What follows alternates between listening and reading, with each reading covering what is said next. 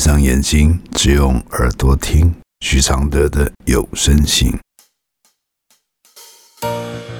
其实我已习惯，我的人生是苦涩，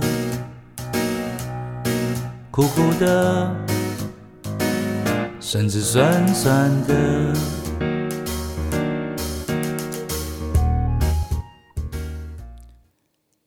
第二十三封信。会动手打人的另一半来信，冒昧的写信打扰你。我刚结婚不到两年，当初就知道我先生喝完酒会发酒疯，而且会动手打我。可是好死不死，我却怀孕了。起初我是不想生的，但是我的先生一直告诉我他会改。而我也不忍心拿掉肚子里的 baby，但在我怀孕十个月以来，他还是常常喝完酒回家发酒疯，摔家里的东西，加上三字经五字经，言语辱骂。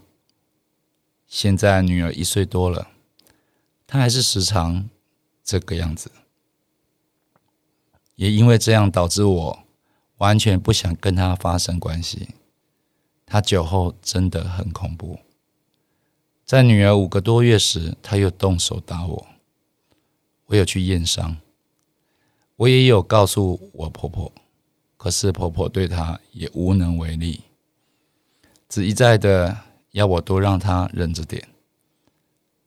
他每次酒后就会说，他娶个老婆不能摸，不能做。三天两头喝完酒回家就发疯，把我们在睡梦中吵醒。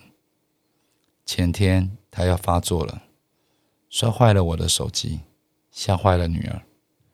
我怕他又动手打我，我抱着女儿冲去朋友家，连邻居都报警了。回娘家躲了两天，今天回家，我跟他说我受不了了。我不想要再过这样的生活，我要离婚。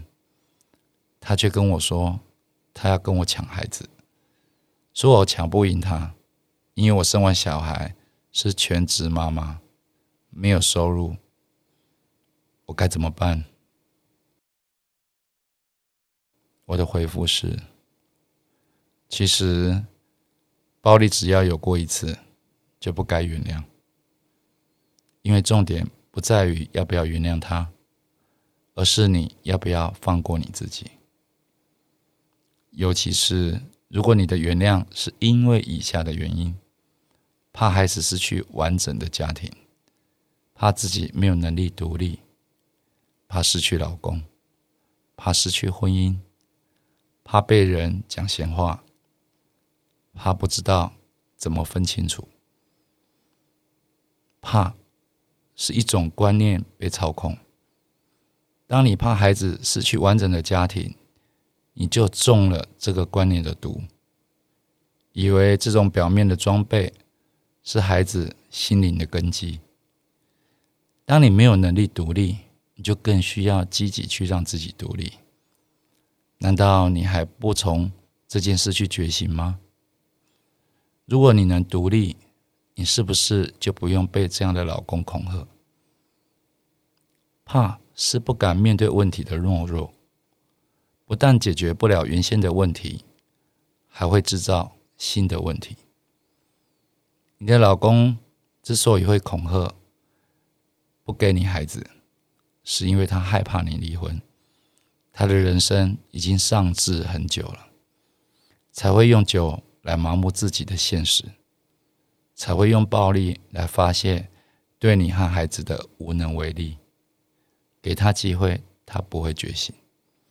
只有让他痛醒，他才有机会重新开始。把孩子给他，他才不会吃定你，怕你离开。他才会去面对孩子该谁来带。他才会用比较公道的立场跟你讲话。你这样懦弱、虚弱，是没有能力保护孩子的。你要先恢复理智，才能为你和孩子找到生路，从这次经验，就算嫁进豪门，都要有独立养自己的能力，不然没有独立生存的人，很容易在婚姻中一有争执就被凌辱、被威胁。也许有人会告诉你，再给你老公机会是可以的，但你还是要独立，不然这可能不是机会，是下一次的崩溃。这封信来自二零一三年，谢谢王芳珍一起完成帮忙录制这封信。其实我已习惯，我的快乐是黑的。远远的，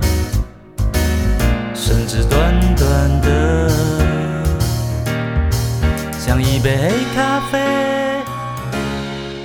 不加糖的纯粹，总是一夜没睡，也能醒着书写。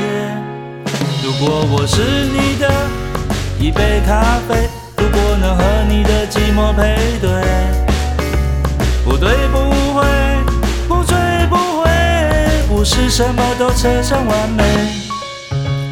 我是你会喝的咖啡，如果注定我会吻你的嘴，不为不累，不美不醉，不必什么都要留住滋味。